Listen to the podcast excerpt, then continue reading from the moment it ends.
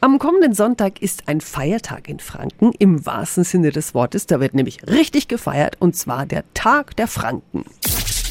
365 Dinge, die Sie in Franken erleben müssen. Es gibt ein Riesenfest im Freilandmuseum in Bad Windsheim. Guten Morgen an Julia Krieger vom Bezirk Mittelfranken. Ja, guten Morgen. Warum gibt's den Tag der Franken? Der Tag der Franken ist ein gesamtfränkischer Festtag, der soll die Vielfältigkeit, Geschichte und Gegenwart der fränkischen Region deutlich machen. Franken hat ja drei Regierungsbezirke. Ober-, Unter- und Mittelfranken wechseln sich dann immer beim Feiern ab. Frau Krieger, was steigt da am Sonntag bei uns in Bad Windsheim? Eine ganze Menge. Sie werden erstmal einen offiziellen Festakt erleben und wenn der rum ist, startet so wirklich das Festgeschehen auf dem Museumsgelände und in der Altstadt im Übrigen auch.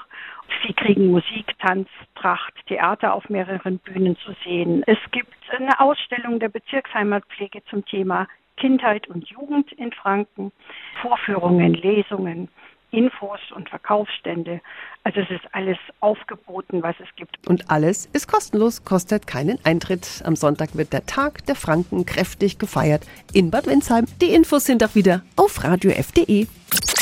365 Dinge, die Sie in Franken erleben müssen. Täglich neu in Guten Morgen Franken um 10 nach 6 und um 10 nach 8. Radio F.